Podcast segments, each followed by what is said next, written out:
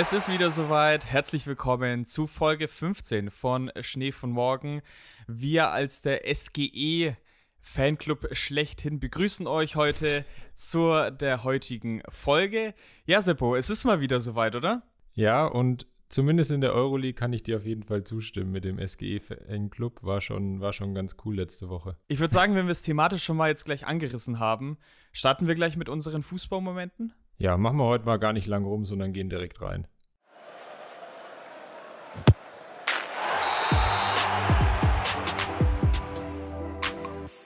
Intro sehr kurz gehalten, äh, aber ich denke, dass wir für den Fußballmoment, wie beim letzten Mal, vielleicht auch ein bisschen länger brauchen. Dementsprechend, und ich gehe mal davon aus, dass äh, du beim Fußballmoment einen größeren Überblick hast, sage ich mal. Deswegen würde ich dir einfach mal den Vortritt überlassen. Also erstmal danke für die, für die Ehre quasi, dass du mir das zutraust. Ja, wir wollen einfach mal kurz ähm, darüber sprechen, was zumindest bei unserer Aufnahme letzte Woche so im Weltfußball passiert ist. Also gerade Champions League Halbfinale und Europa League Halbfinale. Die Conference League würde ich da jetzt einfach mal rauslassen. Da, da weiß hab ich zwar, wer im Finale ist, aber ja. habe sonst eigentlich nichts mitbekommen, außer dass, dass José Mourinho ziemlich emotional war, nachdem Rom ins Finale eingezogen ist. Aber sonst war da habe ich nicht so viel mitbekommen.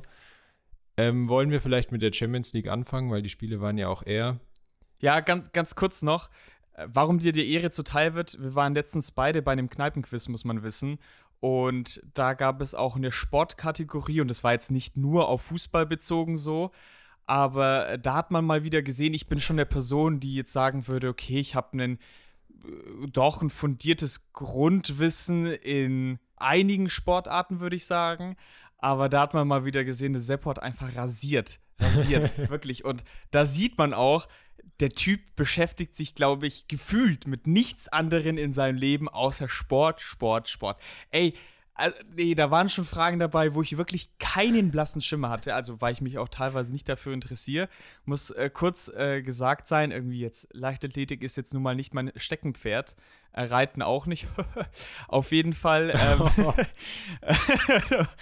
nee, auf jeden Fall hat er das äh, sehr stark gemacht. Und nachdem ich jetzt kurz dieses Lob ausgesprochen habe, noch vielleicht kurz zur Conference League, bevor du komplett abhebst. Conference League auch habe ich gar kein Spiel gesehen. Ich glaube, RTL zeigt ja zumindest bei der Europa League, äh, Conference League, glaube ich, auch die Zusammenfassungen auf YouTube.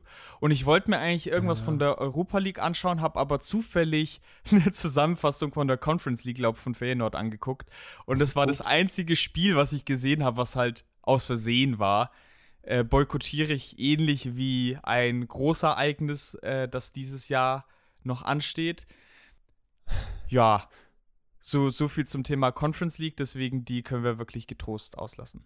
Und Champions League und Euroleague, leider wurden es ja nicht ganz die Finals, die ich mir gewünscht hätte, die ich ja, glaube ich, in der letzten Folge erwähnt habe. Ich hätte ja gern Manchester City gegen Liverpool gesehen, weil das, glaube ich, fußballerisch das spannendste Finale gewesen wäre. Und dann auf der anderen Seite Leipzig gegen Frankfurt, weil das natürlich aus deutscher Sicht ein cooles Finale gewesen wäre. Und ich glaube, dann das hätte mehr diese emotionale Fußballebene gehabt, die jetzt Manchester City gegen Liverpool dann oft nicht so hat, weil da einfach auch das fußballerische Niveau so verdammt hoch ist. Aber wurde es dann ja leider nicht. Bei Liverpool, die hatten ja im Hinspiel 2-0 oder 3-1, glaube ich, gegen Villarreal gewonnen.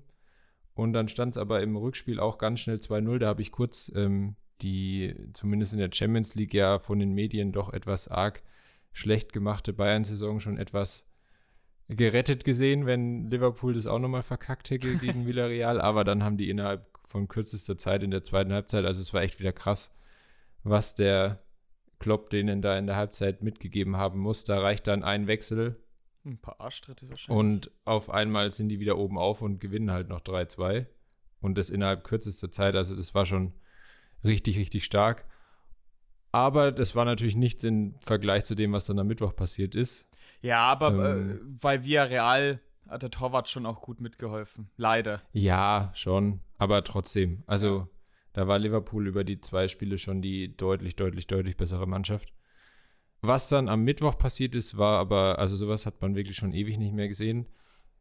Ähm, auch wieder kurz zum Hinspiel. Da hat Manchester City zu Hause 4 zu 3 gegen Real gewonnen. Also zwar hohes Ergebnis, aber halt immer noch knapp. Und da war ich eigentlich auch schon fast wieder ein bisschen froh, dass es die Auswärtstorregel nicht mehr gibt, weil da Real dann schon noch mal deutlich weniger im Nachteil gewesen wäre durch die Niederlage, durch die drei Auswärtstore als so.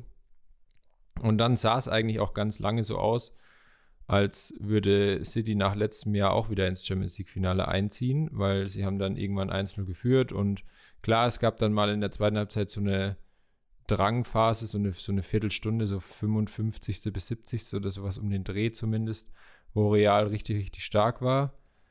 Aber dann irgendwann sah es so aus, okay, das schaukelt City jetzt nach Hause und dann hatten sie auch nochmal zwei Chancen zum 2-0, die sie dann nicht genutzt haben.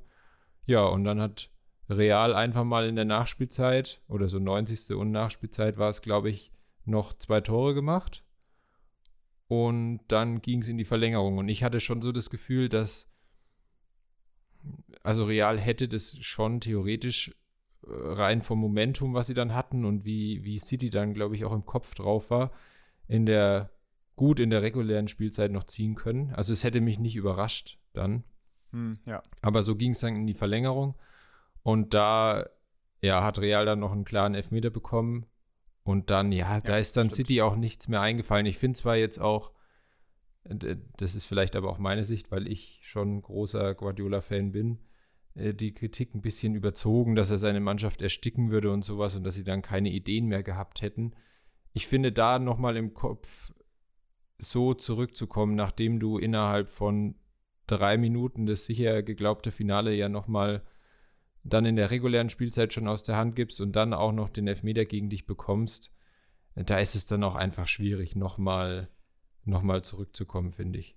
Ja, ich würde da auch mal einen Ball flach halten, aber beidseitig. Also, äh, wenn es gut läuft, sage ich mal, würde ich jetzt nicht alles dem Guardiola zusprechen. Man hat da auch einfach viel Geld in eine Mannschaft reingesteckt und er hat meistens oder bisher nur sehr, sehr gute Mannschaften trainiert. Das ist jetzt vielleicht auch ein bisschen anders wie bei einem Mourinho. Aber ich will ja jetzt nicht sagen, wer ist besser, wer ist schlechter. Guardiola kann man aber festhalten, ist halt ein sehr guter Trainer. Nichtsdestotrotz.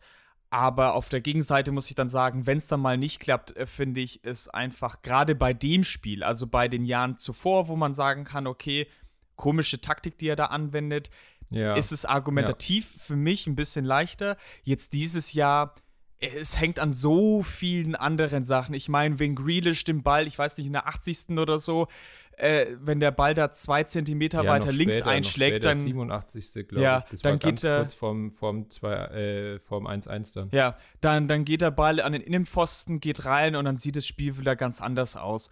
Und da hängt es an so ein paar Zentimetern und Millimetern und Glück halt auch irgendwo und nicht daran, ob jetzt der Trainer die Mannschaft erstickt oder wie auch immer.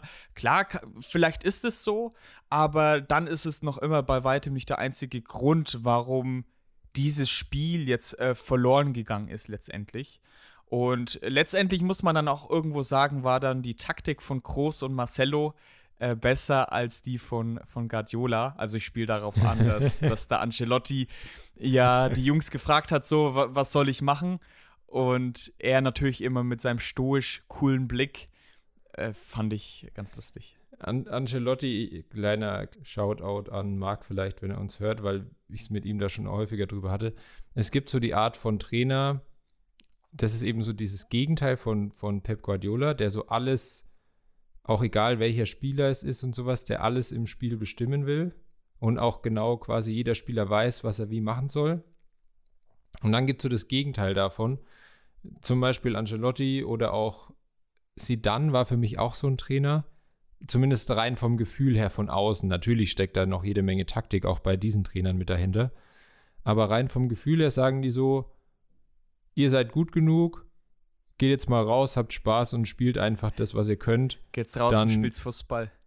Quasi, genau. Und dann macht ihr das schon. Und so ist Ancelotti schon auch ein bisschen. Und das ist ja dann auch dieses Narrativ, was um dieses Spiel aufgebaut wurde, weil die Trainer da auch einfach so unterschiedlich sind. Ich bin jetzt mal gespannt im Finale, weil mh, hm, Real war das jetzt ja gefühlt über die ganze K.O.-Phase so, dass sie schon, haben sie ja auch selber gesagt, irgendwie schon viermal ausgeschieden waren und dann immer wieder zurückgekommen sind. Hm. Das wird natürlich in einem Finale in nur einem Spiel schwierig, wenn man, gerade wenn man im ersten Spiel eigentlich immer dann etwas schlechter war als im Rückspiel dann. Und rein von der Mannschaft auch sehe ich Liverpool eigentlich schon stärker. Aber wie gesagt, es ist Real Madrid. Das muss nichts heißen. Ja, ja, total. Der Vorteil für Liverpool mag auch vielleicht sein, dass diesmal nicht äh, Loris Karius im Tor steht. Äh, muss auch noch dazu äh, gesagt werden. Aber ich glaube, unsere Sympathien sind äh, bei diesem Finale äh, klar. Ja. Genau. Ja. Und ich würde jetzt, weil die Zeit schon voranschreitet, wie so oft, würde Ja. ich jetzt vielleicht noch kurz Ja. auf die Europa League eingehen. Auch da sind die Sympathien dem Intro nachzufolge, auch was ich ja vorhin gesagt habe, auch klar verteilt. Ich fange vielleicht mal kurz an. Genau, genau. Du hast ja das, das Leipzig-Spiel gesehen und nicht das Frankfurt-Spiel. Genau, also ich habe schon in der vorletzten oder letzten Folge gesagt, wie die da Barcelona auseinandergenommen haben, die Frankfurter, fand ich schon ziemlich geil und spätestens da war der Hype bei mir auf jeden Fall da. Ich tue immer die Europa League immer so ein bisschen ab, weil man schon merkt oder die deutschen Teams performen da regelrecht schlecht, schon seit Jahren. Wenn ich da Ja, Leverkusen oft, sehe, jedes Jahr fast dabei, in welcher Konstellation auch immer, jetzt über die Champions League als Dritter oder direkt, und jedes Mal scheißen die so rein. Und äh, das hat mich dann so frustriert letztendlich, dass ich dann gesagt habe, okay, braucht man nicht anschauen, Sevilla ist da äh, Dauer, Dauergewinner schlechthin. Jetzt hat es auf jeden Fall Frankfurt geschafft und ich finde diese Mannschaft super und äh, der Glasner hat es auch richtig gesagt. Sie mögen vielleicht von den Einzelspielern vielleicht nicht das beste Team sein. Auch äh, vom Trainerteam vielleicht nicht die geilsten Coaches, aber so als Team in der Europa League merkt man wirklich, diese mit Herzblut dabei, die kämpfen wirklich. Und äh, das hat man wirklich auch jetzt bei, bei West Ham war schwieriger gefühlt als gegen Barcelona, aber haben sie trotzdem gut bis sehr gut hinbekommen. Wolltest du nicht über Leipzig sprechen? Ja, das wollte ich noch kurz zu, zu Frankfurt sagen. Ich habe ja letztendlich auch die, die Zusammenfassung dann gesehen. Und vielleicht eine passende Überleitung dann dazu. Dieses Herzblut, finde ich, hat man zumindest jetzt nur auf das Rückspiel bezogen bei Leipzig echt nicht gesehen. Also das Spiel habe ich mir angeguckt. Witzigerweise habe ich mir gerade unten Essen gemacht und in diesen zehn Minuten sind zwei Tore gefallen und ich komme wieder hoch und denke mir so, what the Oh. fuck, Alter, ist jetzt passiert? Und deswegen kann ich, äh, die, die Tore habe ich im ersten Moment äh, verpasst, kann diese Entstehung deswegen auch nicht so ganz erklären. Aber was ich sonst von dem Spiel gesehen habe, ist, dass die Leipziger A nicht so richtig ins Spiel gekommen sind. Also äh, einer, der mir aufgefallen ist, ist Kampel mit super vielen Fehlpässen aus dem Mittelfeld heraus ging da wirklich nicht viel. Und dieses Spiel, was sie sonst aufziehen wollten und auch sonst auch können, da kamen sie halt gar nicht rein. Aber ich finde auch, dass man dieses Herzblut nicht gesehen hat. Klar, sie haben auswärts gespielt und Rangers wurden von ihren eigenen Fans aufgepusht, so und nach vorne geputscht, nee, nicht geputscht, gepusht. Die haben wirklich Gas gegeben, an jedem Ball sind sie nachgegangen haben gekämpft und das hat man bei Leipzig gar nicht gesehen. Noch eine tragische Rolle, finde ich, im Spiel ist mir Dani Olmo aufgefallen. Dem ist nichts gelungen, aber gar nichts. Und äh, Schoboschlei kam dann für ihn rein und das war ähnlich. Also, es war echt schlecht. Und dass man bei einem 40-jährigen Torwart äh, nicht mal ein paar Dinger reinbekommt. Ich meine, Leimer war ja einmal frei durch und scheitert kläglich. Ist einfach nur schlecht. Dann auch bezeichnet einmal Angelino hinten links, schlägt eine Bogenlampe nach oben, sucht dann den Ball, findet ihn nicht. Und dann sind dann, glaube ich, zwei Leipziger Abwehrspieler da. Das war auch in der zweiten Halbzeit. Und der kommt da so easy durch. Also, da waren schon so viele Situationen drin, wo ich mir so dachte, ihr seid in dem Halbfinale, checkt ihr das eigentlich? Und da hat mir so die letzte Konsequenz einfach dann gefehlt. Klar, dieses Tor dann letztendlich, äh, was sie dann zum, zum 2 zu 1 bekommen haben, kam so ein bisschen aus dem Nichts und war auch glücklich. Ich glaube, diese, diese Flanke war auch abgefälscht, weswegen sie dann so komisch auf die Latte aufgesprungen ist, etc. etc. Aber beschweren können sie sich nicht, dass sie da rausgeflogen sind. Zum 3-1 meinst du, oder? Weil es stand ja 2-0 für, für die Rangers. Ja, ja, du hast recht. Oder meinst du, ich, ich weiß nicht mehr genau, ich hatte mir die Zusammenfassung angeschaut, ich weiß nicht mehr ganz genau, wer, aber doch, das müsste das 3-1 gewesen sein. Ich weiß, was du meinst, also Klar, es ist auswärts gerade in so einem krassen Stadion mit so krassen Fans schon, schon heftig. Also das Ibrox Stadium ist ja und, und eigentlich auch wieder, ne, das ist halt, Leipzig hat ja dieses, diesen Ruf in Deutschland mit äh, wegen, wegen Red Bull und so weiter.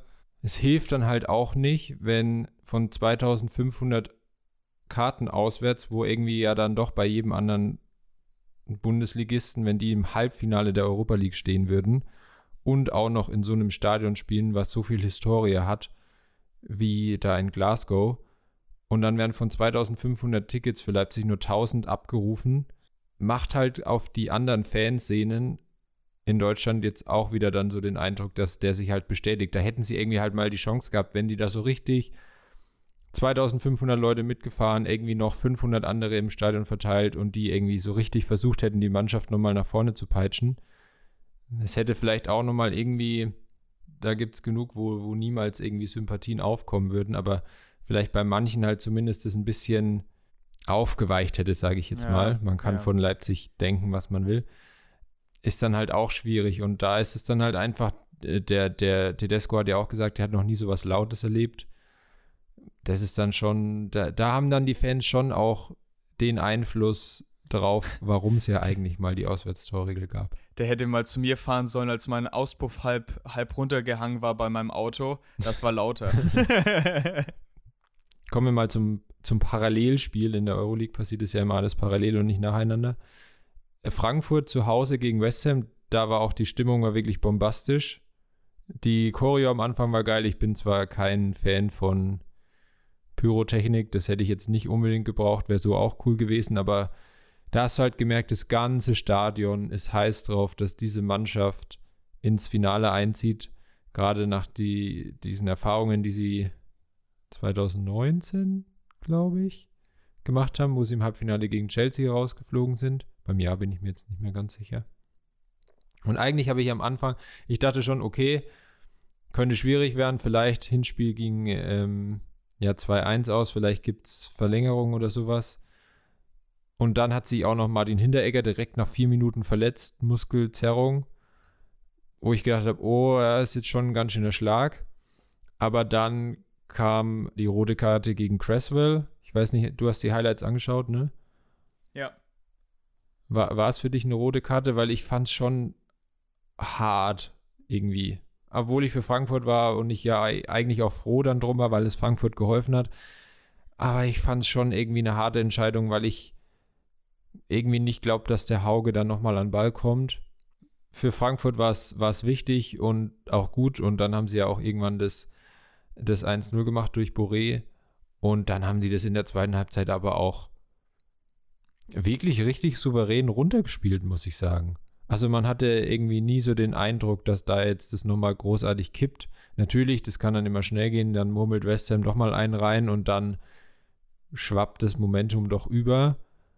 Aber hat Frankfurt echt richtig gut gemacht und jetzt bin ich mal gespannt. Die Rangers sind jetzt zwar so ein bisschen ja der, der Deutschland-Schreck bisher in der, in ja. der Euroleague-Saison, nachdem sie dann erst Dortmund und jetzt Leipzig rausgehauen haben.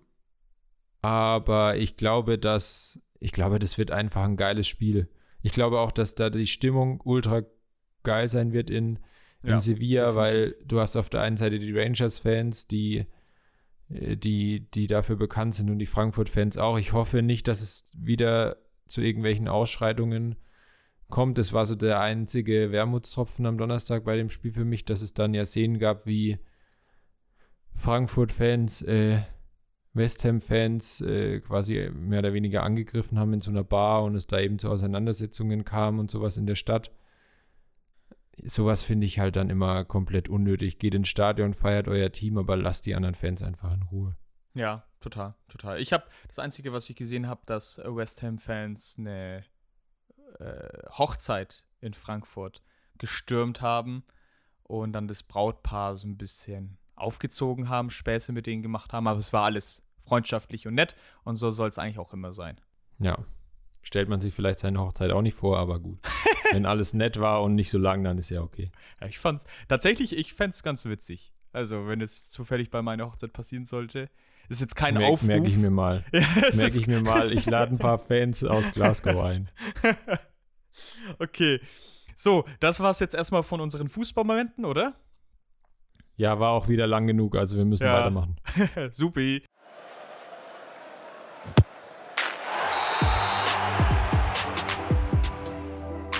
Und äh, dann starten wir zum normalen Teil, kann man ja eigentlich nicht mehr sagen, aber zum größeren Teil der Folge äh, kommen wir jetzt. Da haben wir uns heute mal überlegt, wir drehen den Spieß um. Wir machen aus Schnee von morgen Schnee von gestern irgendwie und behandeln heute nicht Talente, die dann abgestürzt sind, sondern die erst spät ihren Durchbruch erfahren haben. Also wie, wie du gesagt hast, normal haben wir immer früh gehypt und dann kam nix. Und jetzt haben wir quasi am Anfang kannte die niemand und dann wurde doch noch, wurden die doch noch richtig, richtig gut und jetzt kennt die irgendwie jeder. Solche, vielleicht so kurz als, als Einleitung zu der kleinen Sonderfolge, die es ja dann heute ist. Solche Geschichten werden natürlich immer seltener, weil gerade in Deutschland durch diese NLZ-Strukturen und so weiter, die es da gibt, ist eigentlich alles in so einer Karriere, und das wird ja auch oft bemängelt, so durchgeplant und durch diese NLZ-Struktur gibt es halt auch einfach wenig Talente, die da durchrutschen. Also irgendwann durch Scouting und so weiter, was es da jetzt halt alles gibt, dann wechseln die halt vielleicht von ihrem Dorfverein doch mal zum nächstgrößeren und dann halt immer so weiter. Aber das kann eben, oder gerade früher ist es schon auch mal andersrum passiert. Jetzt im Moment ist es wahrscheinlich schwieriger, find, also rein vom Gefühl her anders reinzukommen. Weil man, glaube ich, wenn man ab einem gewissen Punkt dann nicht bei einem Verein spielt, der da entweder Beziehungen zu einem anderen größeren Verein hat oder kein NLZ hat, ähm, ich, ich finde, das fühlt sich immer nach so einem bisschen erleseneren Kreis an, weil man halt viel Kontakte auch trotzdem braucht und ja, die Ausbildung dann halt auch einfach ganz anders ist. Wir machen heute quasi einfach mal das Gegenteil zu den anderen Folgen. So kann man es, glaube ich, ganz gut zusammenfassen. Äh, für die Unwissenden machen wir mal so ein Mini-Erklärbär. Äh, für was stehen denn die Abkürzung NLZ? Der Erklärbär. Der Erklärbär. Der Erklärbär. Ah, äh, Nachwuchsleistungszentrum. Ja, gut, dass du sagst. Danke. Gut, dann hätten wir das auch geklärt.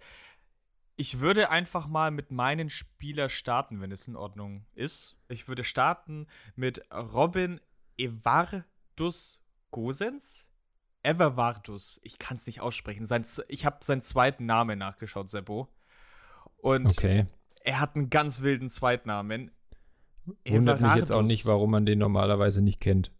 Ja, Everardus. Jedenfalls, Everardus Gosens ist 27 und äh, Linksverteidiger mittlerweile bei Inter Mailand, also einem der größten italienischen Clubs. Seinen zweiten Vornamen habe ich ja gerade schon ausführlichst versucht auszusprechen. Und Fußballer wollen ja möglichst immer auf Platz 1 stehen, äh, aber mit seinem zweiten Vornamen, habe ich mal nachgeguckt, steht er aktuell auf Platz 28.243.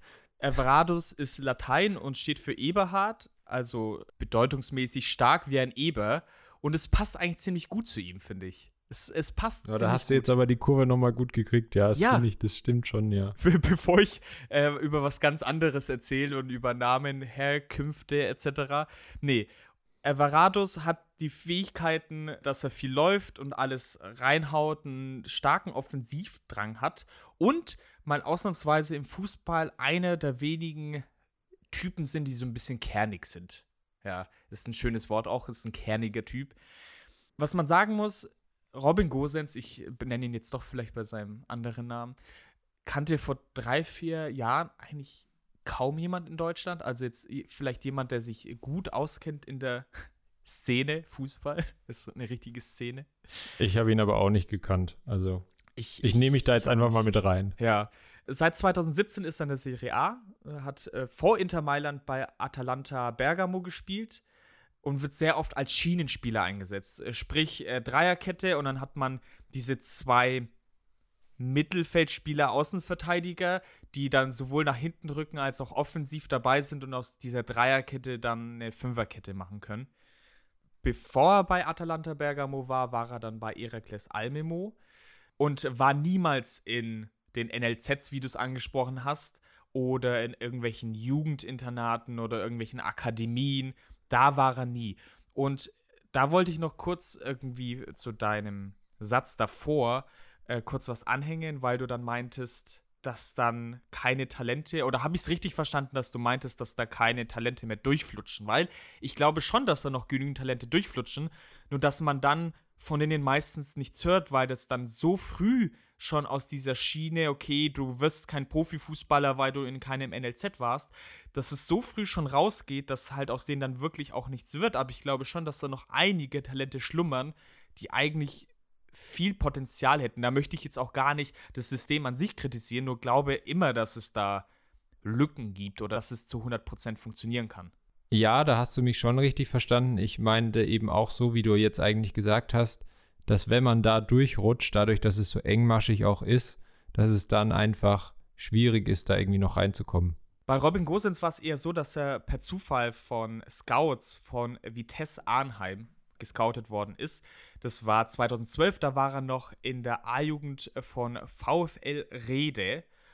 Das Witzige oder das, das Glück die glückliche Situation war nämlich folgende, dass dieser Scout eigentlich einen anderen Spieler beobachten wollte, lud dann aber Gosens spontan zu einem Probetraining ein. Also äh, da hat der Zufall so ein bisschen, was sagt man da, äh, der Zufall hat was auch immer. Eine Rolle gespielt. Ja, genau, zum Beispiel. Und aus heutiger Sicht würde man wahrscheinlich auch sagen, dass Gosens so Attitüden hatte, die zu einem Profifußballer in der heutigen Zeit zumindest äh, nicht mehr passen. Als 18-Jähriger war er eigentlich jedes Wochenende in der Dorfdisco Blues. Und äh, da hatte die Mannschaft, ist immer hin und her gependelt zwischen Fußballplatz und, und dieser Dorfdisco. Da gibt es ein nettes Zitat von Gosens. Wir sind nach zwei, drei Stündchen Schlaf mit eineinhalb Promille aufgestanden und haben uns in den Bus gesetzt und sind dann zum Auswärtsspiel gefahren. Sauber. Tatsächlich äh, muss ich ganz kurz korrigieren, das war jetzt ein Zitat äh, von mir, aber äh, Gosens hat zufällig eins, eins zu eins dasselbe gesagt. Nein, aber das, das, äh, daran sieht man ja, wie ähnlich es zu uns ist, zu einem normalen Kreisliga-Kicker und wie spät das dann doch noch geschafft hat mit 18 Jahren, wo man wahrscheinlich bei 90% der Fällen sagen würde, okay, der Zug Profifußballer ist abgefahren. Dieser Zug fährt eher zur Dorfdisco Blues dann. Was ich auch ganz interessant fand, war, dass er mal beim B äh, BVB abgelehnt worden ist in der Jugend also ein ähnliches äh, Schicksal wie bei Reus damals auch. Der wurde ja auch beim BVB in der Jugend abgelehnt. Nur bei Reus war es ja so, dass er abgelehnt worden ist, weil er zu klein, zu schmächtig war. Das glaube ich jetzt äh, bei Gosens und seiner Statur jetzt eher weniger. Wissen tue ich es jetzt nicht. Aber auch wiederum da gibt es ein Zitat und das ist auf jeden Fall von Robin Gosens ich war nicht im Ansatz bereit dafür, was da abging. Die haben irgendwelche Koordinationsleitern durchlaufen, die ich bis dato noch nie in meinem Leben gesehen hatte. In Rede hatten wir immer nur ein Eck aufgemacht und ein bisschen Torschuss und dann Abschlussspiel. Finde ich äh, auch ja, wiederum Alter. sehr sympathisch. Ob, ob, er jetzt wirklich keine Koordinationsleiter kennt. Also ich kenne sie schon und ich bin, weiß Gott, äh, weit ja, weg. Ich glaube auch, dass das so ein bisschen übertrieben war. Aber trotzdem ein, ein netter Spruch. Und ich finde es dann schon beachtlich mit, mit Kampfgeist und Motivation, wie weit man es dann doch schaffen kann. Weil ich habe schon sehr oft im, das Gefühl, dass diese Bahnen schon so ein bisschen vorgegeben sind. Also wenn du dann in so einem äh, Zentrum bist oder in der Akademie, dass dann natürlich die Chance viel größer äh, ist. Aber wenn du dann nicht in so einer Akademie bist, dass dann praktisch eben die Chance einfach nicht besteht. Und wenn es dann solche Ausnahmen gibt von dieser Regel, finde ich das dann einfach sehr beachtlich. Ja, und ich finde, er macht auch einfach super, super viel Spaß. Den letzten Punkt habe ich noch zu ihm, bevor wir dann weiterschreiten. Ja, wie gesagt, über die Vereine Vitesse, Herakles ist er dann zu, zu Atlanta und hat auch letztens mal erwähnt, dass er irgendwann mal für Schalke spielen wollen würde. Also vielleicht gar nicht so schlecht, dass er in der Jugend beim BVB abgelehnt worden ist weil er riesiger Fan des Vereins ist. So. Er scheint auf jeden Fall ein Fable dann für blaue Trikots zu haben, zumindest Ja. wo blau mit drin ist. Stimmt, stimmt, total. Vielleicht ja bald dann Königsblau. Und jetzt auf jeden Fall erstmal dein Spieler. Vielleicht ganz, ich würde noch ganz kurz auch was zu Großsinn sagen wollen. Der Verkör also ich, ich weiß auch, die, diese Spieler, es gibt schon Spieler, die das auch verkörpern, die in NLZ oder diese Laufbahn, diese jetzt inzwischen klassischere Fußballprofi-Laufbahn äh, durchschritten sind. Aber gerade wenn jemand das nicht hat, wird ihm ja immer, dass er irgendwie mehr kämpft als andere und irgendwie mehr Einsatz zeigt als andere. Das ist dann natürlich auch immer ein Narrativ, was sich sehr einfach aufbauen lässt. Bei Großins trifft es schon zu und gerade ich, ich äh, habe da auch, weil auch neulich in einem Interview, wo er eben gemeint hat, wo sie mit Atalanta mal gegen Dortmund gespielt haben und dann verloren haben und dann irgendwie auch die Presse in Italien das so ein bisschen an ihm festgemacht hat. Und da hat er ja gesagt, er hat dann danach seinen Vater angerufen und hat gemeint, er muss jetzt hier weg aus, aus Italien wieder. Er schafft es einfach nicht, es wird einfach nichts. Da hat er sich dann aber durchgebissen und ich meine, jetzt hat er es immerhin bis zum Nationalspieler geschafft. Und damit kann ich dann eigentlich auch die, die Brücke zu meinem Spieler schlagen, weil eigentlich ist es ganz witzig, ist mir jetzt gerade erst aufgefallen, weil ich weiß ja, welcher Spieler dann bei dir noch kommt. Wir, wir haben ja jeweils immer dieselben Positionen ausgewählt. Also mein erster Spieler ist auch Linksverteidiger, weil ich würde gern über Jonas Hector sprechen, der ja quasi auch in der Nationalmannschaft der Vorgänger von Robin Gosens war. Der ist ja eine absolute Legende inzwischen in Köln und da vergisst man manchmal auch so ein bisschen, dass der ja auch nicht aus der Jugend von Köln kommt oder eben aus einer anderen Jugend und einfach nur schon lange in Köln spielt.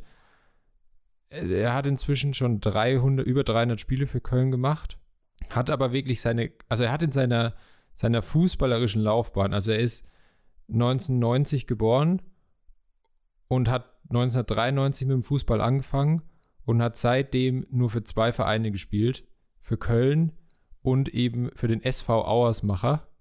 Das war sein Jugendverein. Von dem, bis er, da hat er von 93 bis 2010, also auch 17 Jahre lang, bis er 20 war, gespielt. Und da war das höchste der Gefühle die Oberliga. Oberliga ist, ich glaube schon, dass, zumindest damit können wir es jetzt vergleichen. Ich weiß nicht, ob das anderen hilft, zumindest den Leuten, die aus Bayern kommen, hilft es.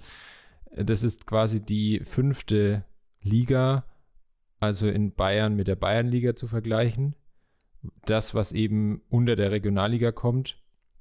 Also die, die zweithöchste Amateurfußballklasse. Er hatte dann auch mit 18 schon mal ein Angebot von Bochum. Das hat er aber tatsächlich abgelehnt und ist dann nochmal zwei Jahre beim, bei seinem Jugendverein geblieben.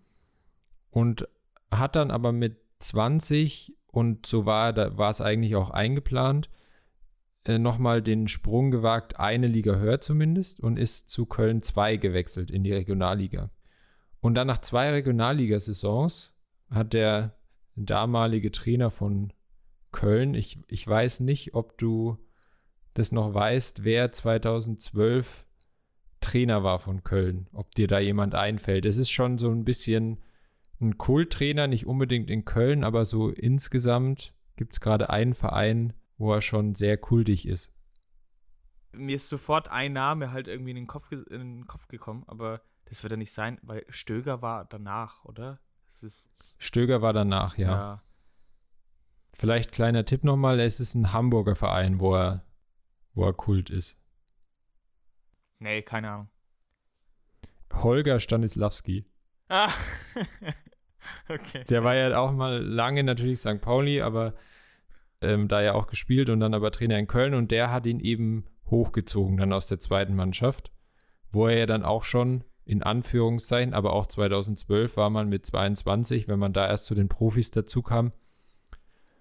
Ja, doch äh, gibt man sein Bundesliga-Debüt doch schon in dafür, dass man aus Deutschland kommt und so weiter und nur in Deutschland gespielt hat, äh, ist es dann schon eher ein, ein fortgeschrittenes Alter in ganz großen Anführungszeichen, ähm, wenn man da erst sein, sein Debüt feiern darf. Aber seitdem spielt er eben nur in Köln und ist auch der absolute Kölner Identitätsspieler. Also er ist auch mit Köln in die zweite Liga, als sie abgestiegen sind. Er ist Kapitän. Er hat ja auch schon auf den unterschiedlichsten Positionen gespielt für Köln. Also hauptsächlich natürlich Linksverteidiger, aber auch defensiver Mittelfeldspieler. Dann gab es auch mal eine Zeit lang, wo er tatsächlich Offensiv. ähm, eingesetzt worden ist. offensiv so ein bisschen als Zehner gespielt hat. Ich kann mich da, ich weiß nicht, ob du dich daran erinnern kannst, da gab es mal ein Tor in Wolfsburg, wo er den Ball so in die Drehung zwischen zwei Wolfsburger Spielern mitnimmt und dann danach das Tor macht im 16er. Also richtig, richtig Messi-like. Ich habe mir das Video nochmal angeguckt. Es gibt tatsächlich von Köln auf ihrem YouTube-Kanal so eine Top 10 Hector-Tore.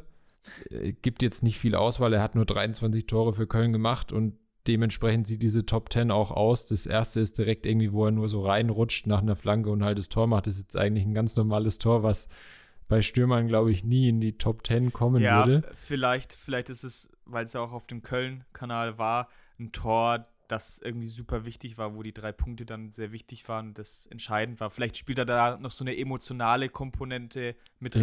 Ja, hat es jetzt auch nicht gewirkt, aber Okay, bei 23 vielleicht war es sein erstes Tor, ich weiß es nicht. Auf Ja. jeden Fall.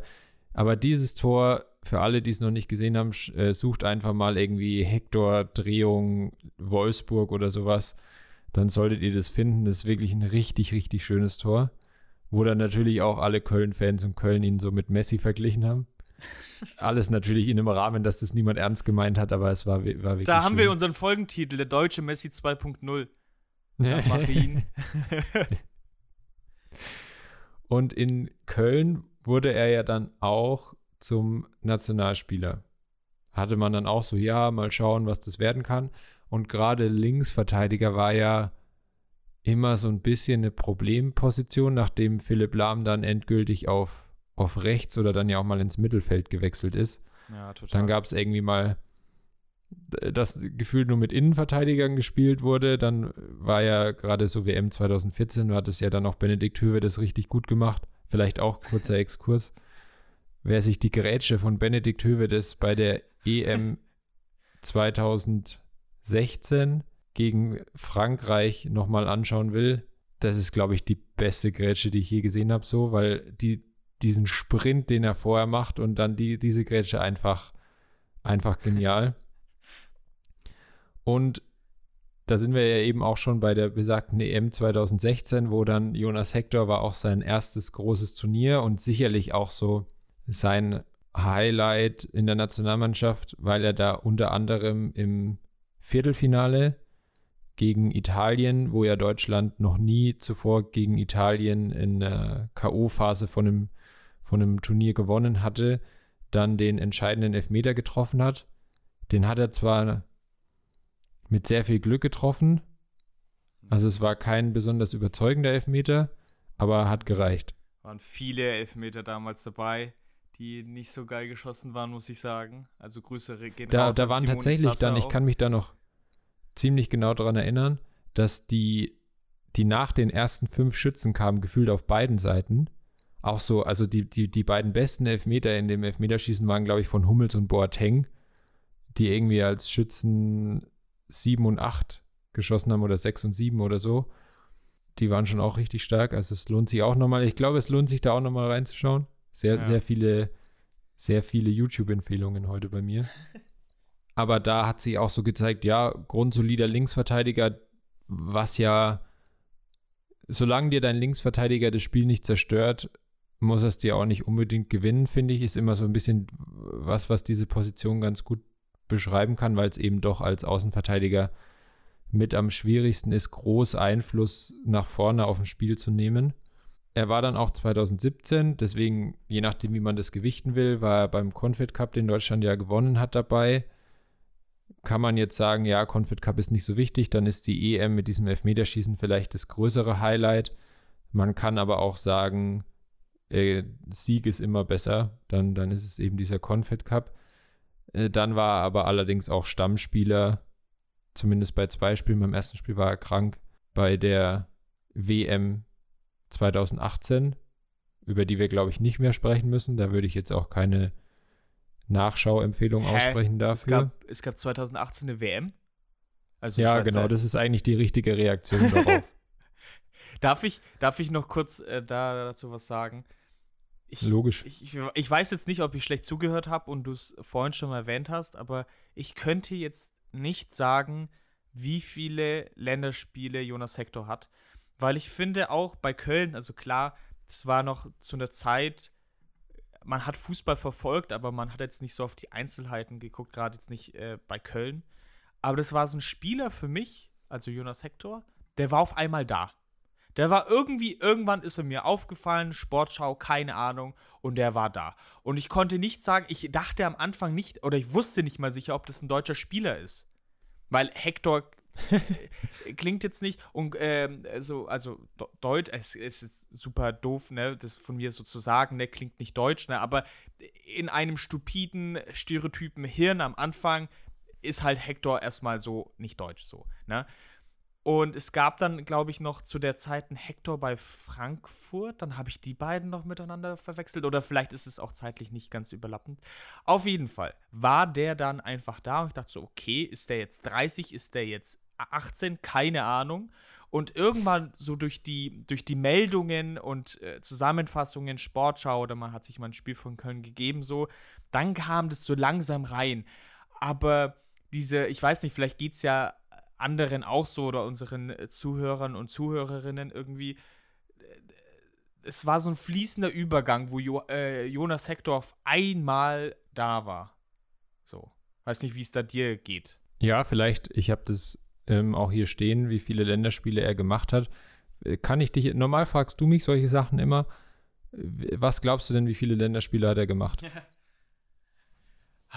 Ja, er war ja bei der EM dabei, dann noch so ein bisschen Stammspieler, davor ein bisschen eingewechselt worden bei Löw. Ich würde 31 sagen. Ja, nicht so schlecht. 43 ist bei Länderspielen dann natürlich schon noch mal ein bisschen mehr als bei jetzt Bundesligaspielen ja, zum Beispiel. Okay. Ich finde es okay. Ist okay, ja, war ein, war ein ganz guter Tipp.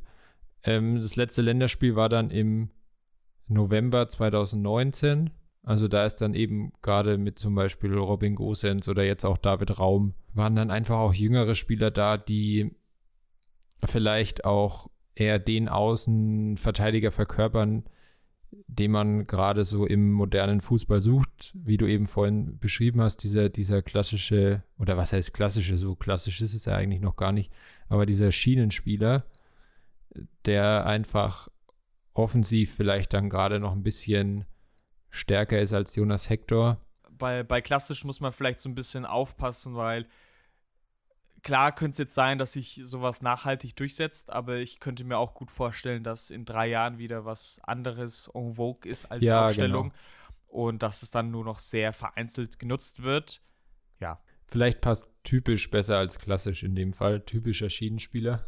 Was man über die Karriere auf jeden Fall von Jonas Hector vielleicht nochmal zusammenfassend sagen kann, ist eigentlich jetzt schon so eine richtige lebende Kölner Legende. Vielleicht, aber das ist, glaube ich, auch so ein bisschen, wie es jetzt bei jemand ankommt, der kein Köln-Fan ist. Wenn uns ein Köln-Fan, wenn uns Köln-Fans hören, dann können sie uns ja vielleicht mal schreiben, ob, ob ich da richtig liege oder nicht. Er wirkt jetzt nach außen nicht, hat jetzt quasi nicht so den Legendenstatus, den, keine Ahnung, gefühlt immer noch in Köln halt Lukas Podolski hat. Aber er ist auf jeden Fall so eine lebende Kölner Legende und hatte auch schon, also ich habe ja normal immer, wenn wir eine normale Folge machen, diese Screenshots bei mir auf den ähm, auf dem Zettel. Brauchst du bei Hector Wie die nicht. einzelnen, wie die Vereinswechsel waren. äh, das hätte ich jetzt bei Hector nicht gebraucht. Das konnte ich mir gerade so merken, dass er nur einmal den Verein gewechselt hat und ansonsten halt, also es waren quasi schon mehr Wechsel, aber die zählen da ja auch immer keine Ahnung, den Wechsel von der U19, äh, von der U17 in die U19 oder von der U19 dann zu den Profis mit. Aber er hat nur einmal den Verein gewechselt. Und das ist ja auch sehr ungewöhnlich, gerade weil das ja nur vom Jugendverein weg war. Und dann eben so spät, es ist ja, keine Ahnung, jemand wie Thomas Müller hat vielleicht auch nur einmal den Verein gewechselt, aber ja deutlich jünger, weil er ja dann aus der Jugend von den Bayern kam. Und das ist ja bei Hector anders.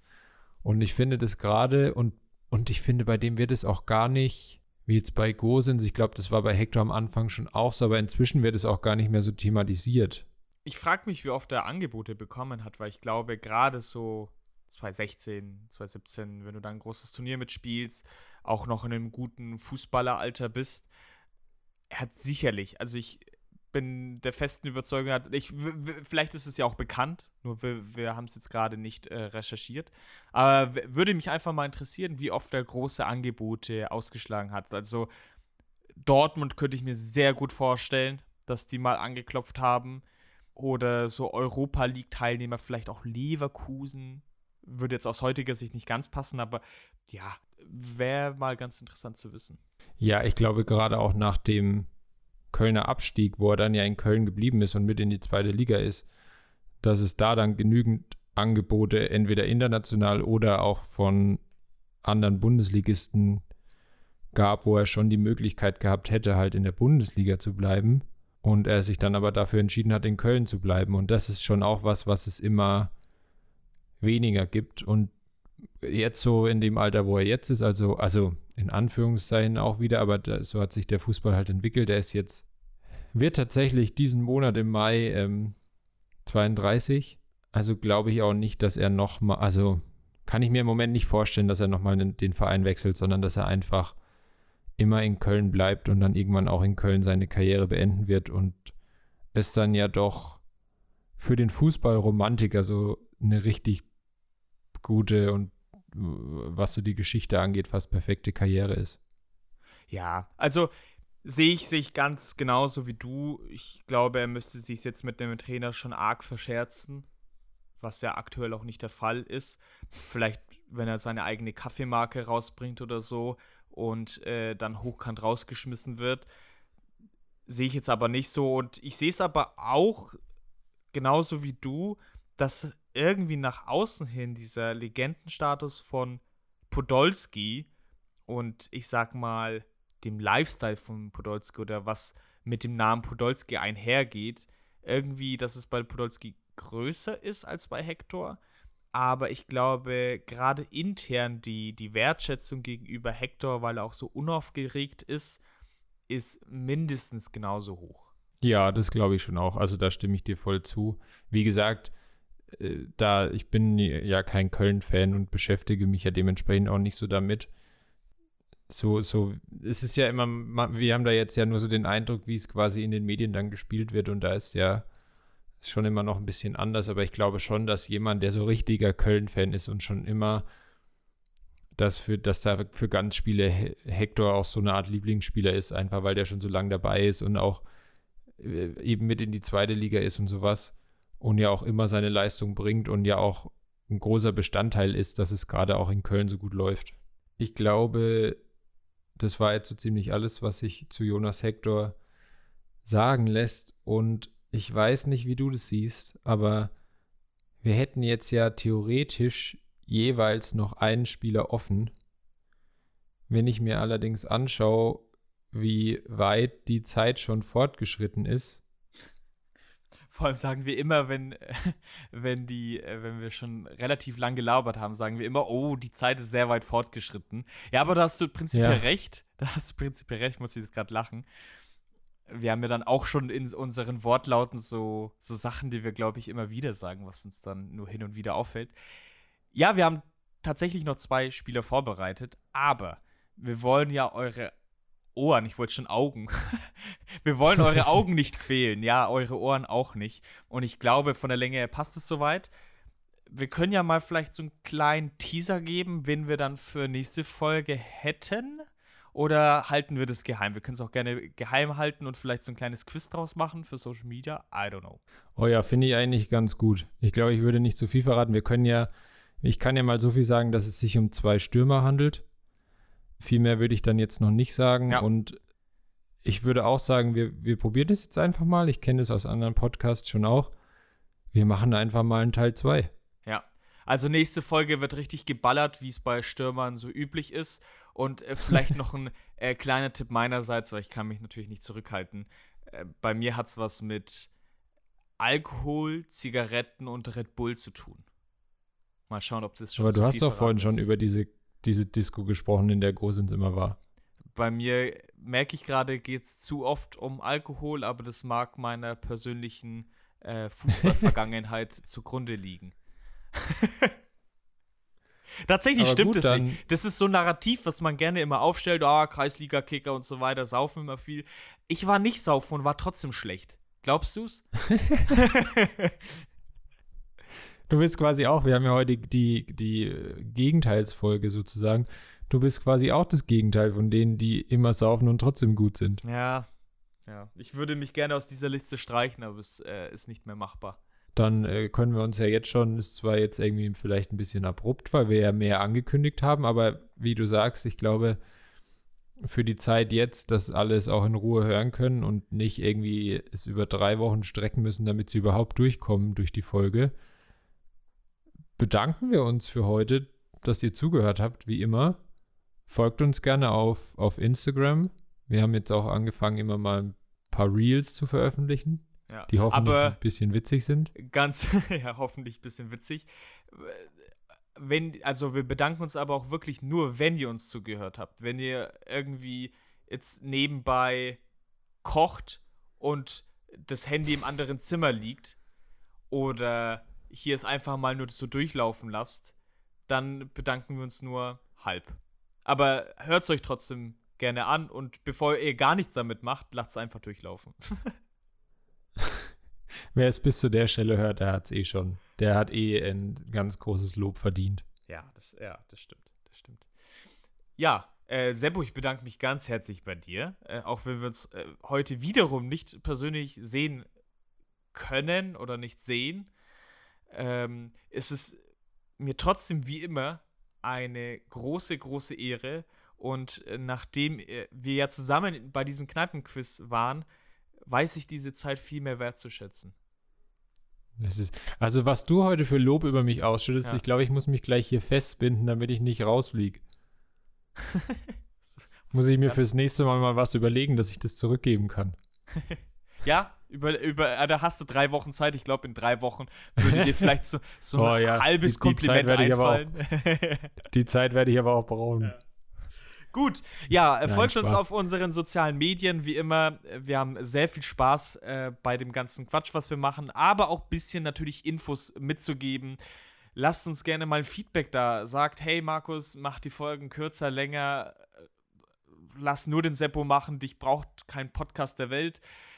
Und äh, gibt uns auch gerne eine Bewertung auf irgendwelchen Plattformen oder wie gesagt persönlich. Und dann hören wir uns wieder in drei bis vier Wochen. Da dann auf jeden Fall als Fußballmoment der Saisonrückblick. Der bleibt dann noch so ein bisschen ausstehend. Und bis dahin ist die Bundesliga-Saison vorbei. Der Meister ist schon oder steht schon fest. Bei den Absteigern wissen wir es ja noch nicht ganz. Und zweite Liga ist sehr spannend. Vielleicht können wir da auch so einen Mini-Mini-Satz dazu sagen. Ja, Ähm, auf jeden Fall. bin ich schon sehr gespannt drauf. Und dann hören wir uns wieder beim nächsten Mal. Ciao, Servus, ne? Tschüss. Macht's gut. Bis zum nächsten Mal.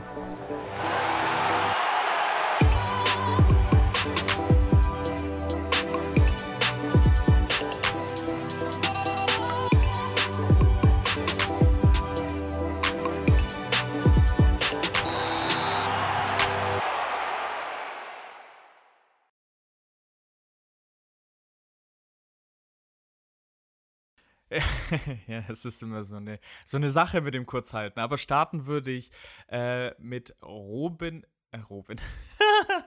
Everardus Godens. Äh, Go. Was ist denn los mit dir heute? Ich will, ich will eigentlich diesen Gag machen, dass ich ständig den, also jetzt nicht Robin zu ihm sage, sondern Everardus. Aber So, aber halt das wird nix.